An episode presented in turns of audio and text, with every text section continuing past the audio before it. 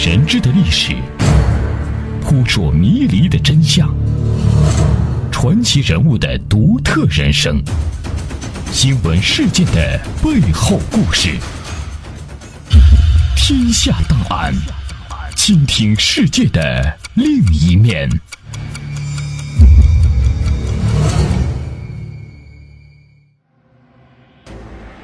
这里是天下档案，我是阿东，欢迎大家来到我们的节目当中。天下档案，倾听世界的另一面。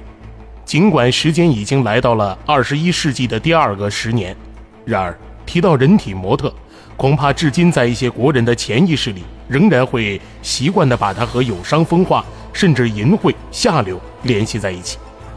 殊不知，在民国时期的上海美术专科学校课堂上，已然出现了人体模特。本期《天下档案》，我们就将带您透过一张老照片，寻访中国最早的人体模特。相关内容摘自二零一五年二月四日，中国国际广播电台官方网站《国际在线》。上海美术专科学校，简称上海美专，是中国现代第一所私立美术学校。一九一二年十一月，由邬史光、张玉光、刘海粟等创办。一九一七年，组织校董会，聘请蔡元培、梁启超、王震、沈恩福、黄炎培等为校董，并在中国首次提出不论男女均可入学的办学理念，实行男女同校制。上海美专培养出的艺术名家遍及海内外，在当时，是一所飞升国际的艺术名校。著名艺术家刘海粟长期任校长。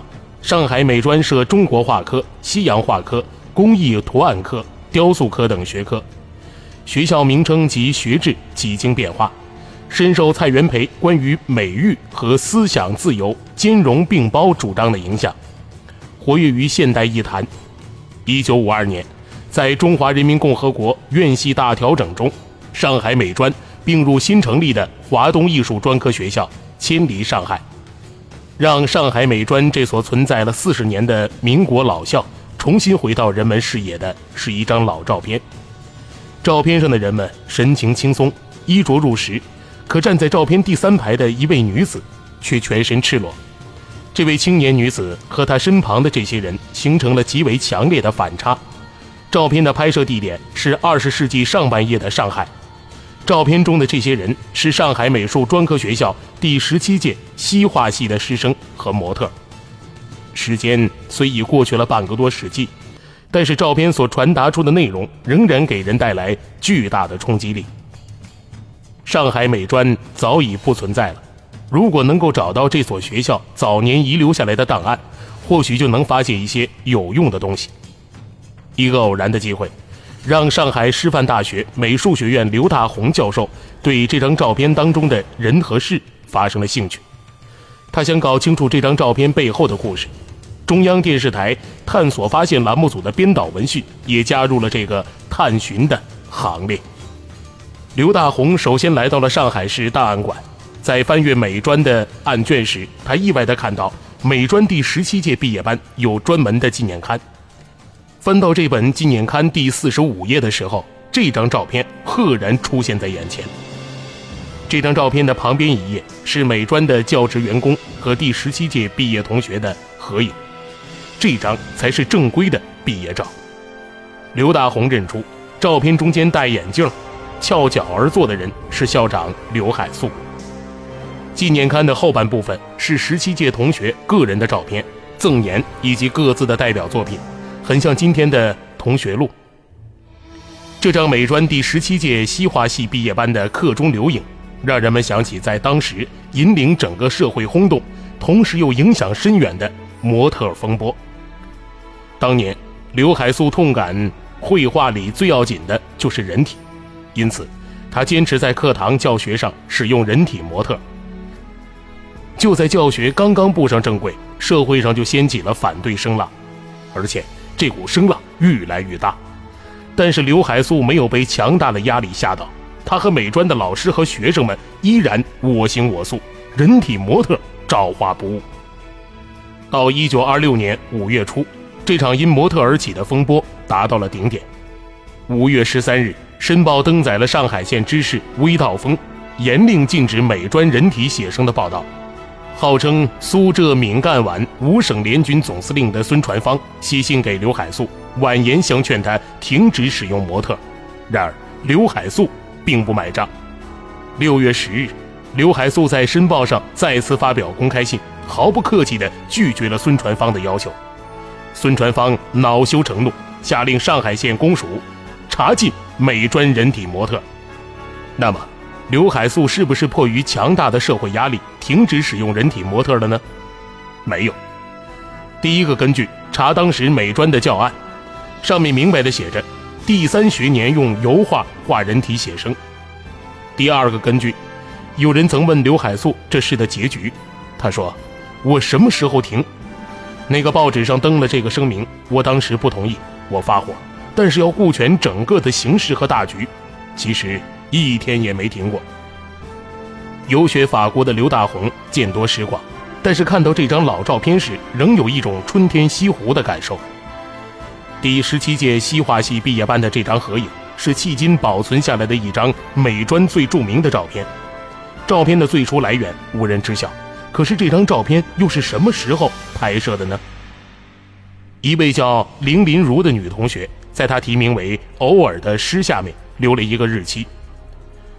一九三五年十二月六日，另一位叫叶飘生的男同学留下了一段毕业赠言，落款的日期是一九三五年十二月十一日，而其他同学的毕业赠言上落款的日期也都是一九三五年冬，或者民国二十四年的十一月、十二月，而第十七届同学的毕业时间是在他们写下毕业留言后的第二个月，也就是说。十七届同学的毕业时间是一九三六年一月。美专的学生学制为三年，如果是一九三六年毕业的话，第十七届西画系学生在校的时间就应该是一九三三到一九三六年。因此，这张照片可能是他们在一九三三到一九三五年之间的某一个冬天拍下的。拍摄这张照片时，距离那场因使用人体模特而起的风波。已经快过十年了，我们虽然还不清楚这张刻中留影是他们早已有的安排，还是临时性之所致的产物，但透过这张照片，我们似乎可以感到美专的老师和学生好像是在传递这样一个信息：即那场风波虽然已少有人提起，社会的环境也有了一些变化，但他们仍然在向世俗和传统挑战，因此。我们完全可以有理由看作他们是在宣告自己的胜利。然而，让人们更为关切的是照片中那些人的命运，尤其是那个全身赤裸的女子。天下档案，我是阿东。各位对哪些话题更感兴趣？可以直接参与到我们的节目当中，在新浪微博搜索一下“小楼文化”，找到我们的官方认证微博，可以给我们发送私信。或者打开微信查找“小楼文化”，订阅我们的微信公众账号。您还可以写邮件过来，“小楼文化”的全拼艾特 s i n a 点 com。天下档案，期待您的参与。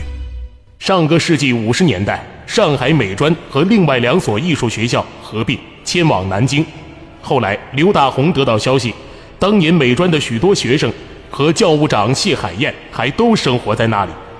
到了南京，刘大红才得知谢海燕已经去世，但他的夫人张嘉妍还在，而张嘉妍本人就是美专第十六届的毕业生。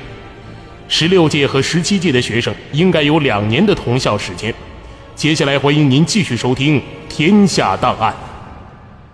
张嘉妍首先在照片上认出来的是三位老师。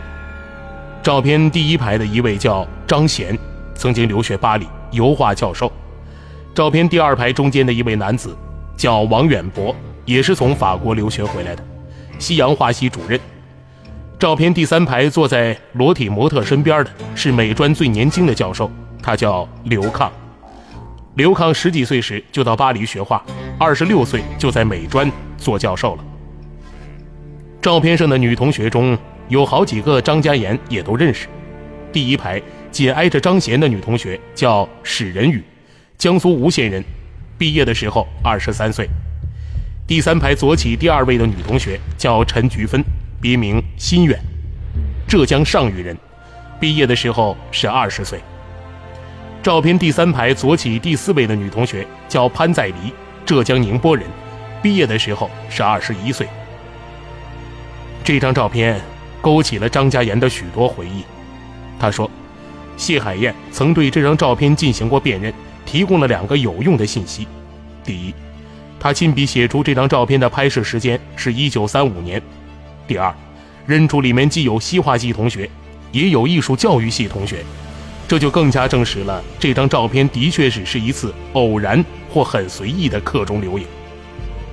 张嘉言又想起照片中有一位叫林林如的女同学，就是他同学林环如的姐姐。于是刘大红立即坐车到汤山去找他们。见面后得知林林如已经在湖南去世了，刚刚出现的希望转瞬间化为乌有。刘大红的脑子依旧是一团乱麻。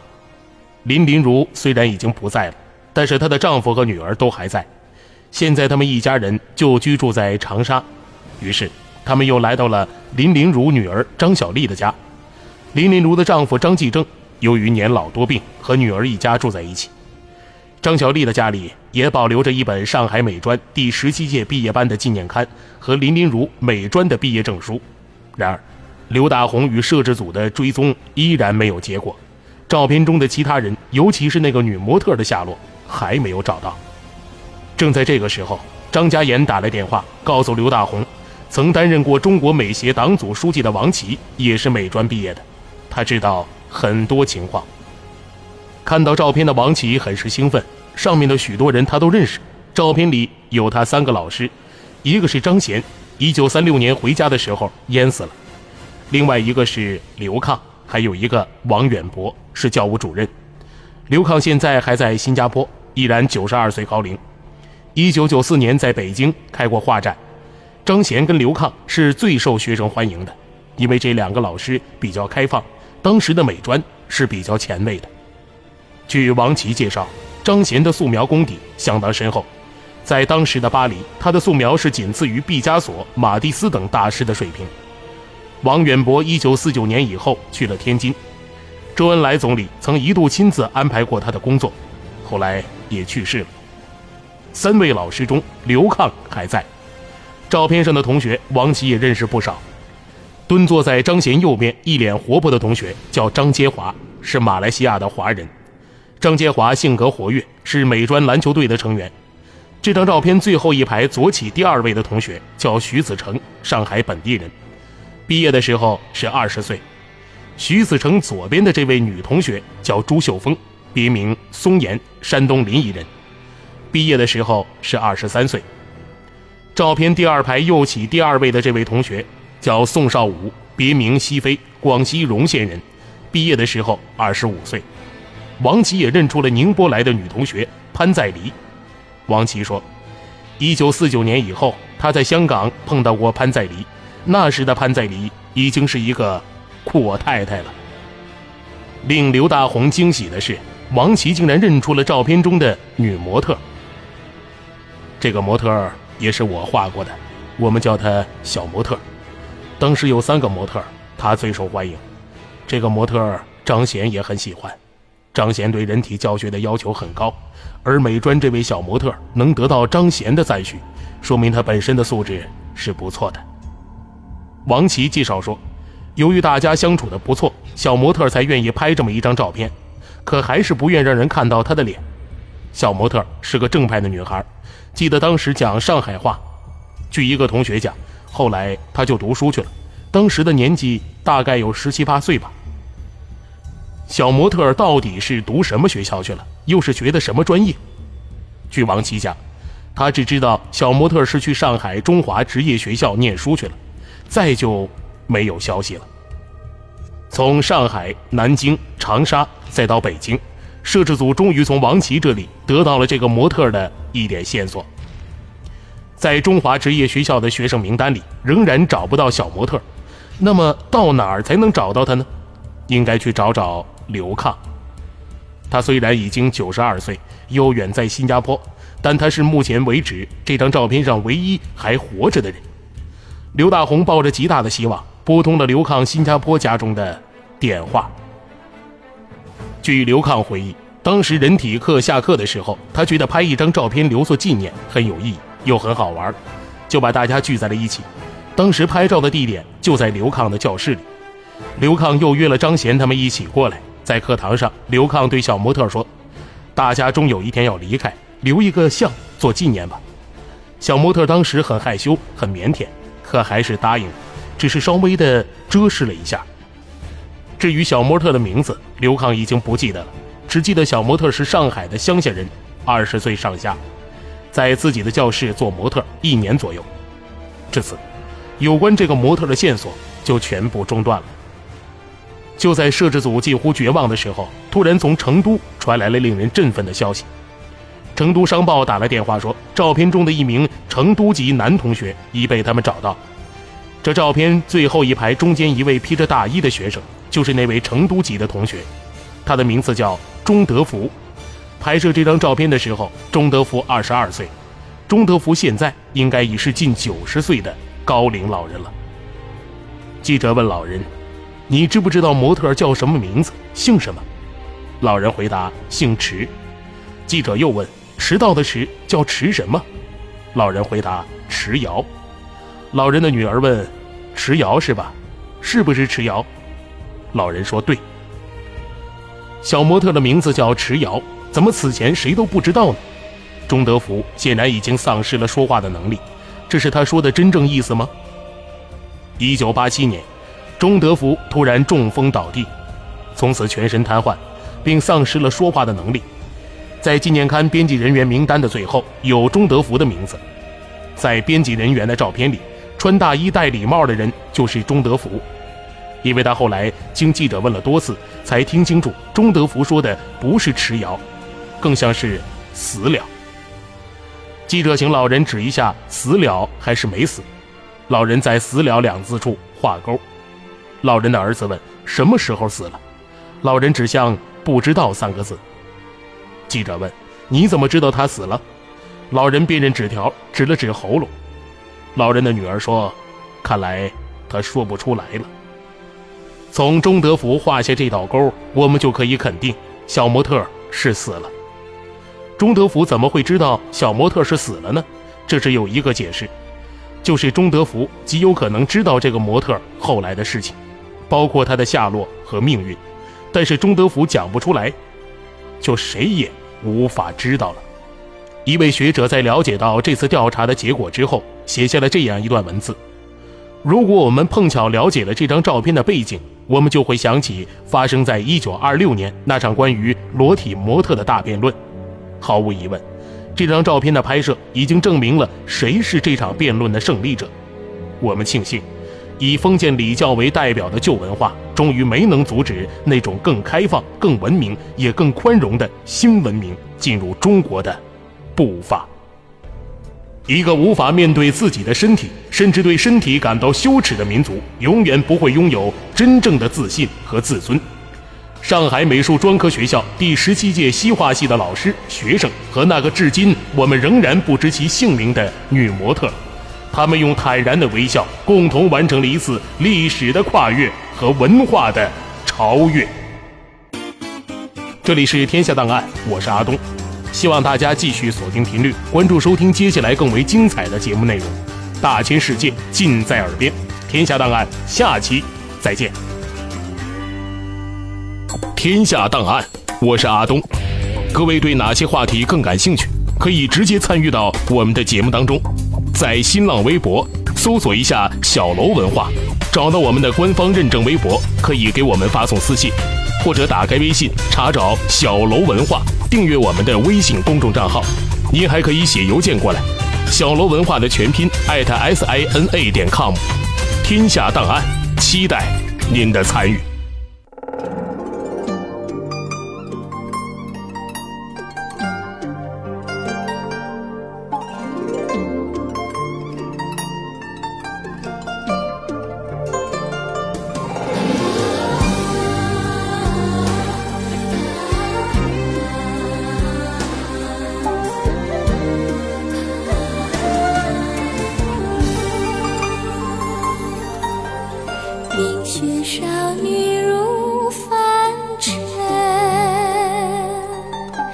西子湖畔初见情，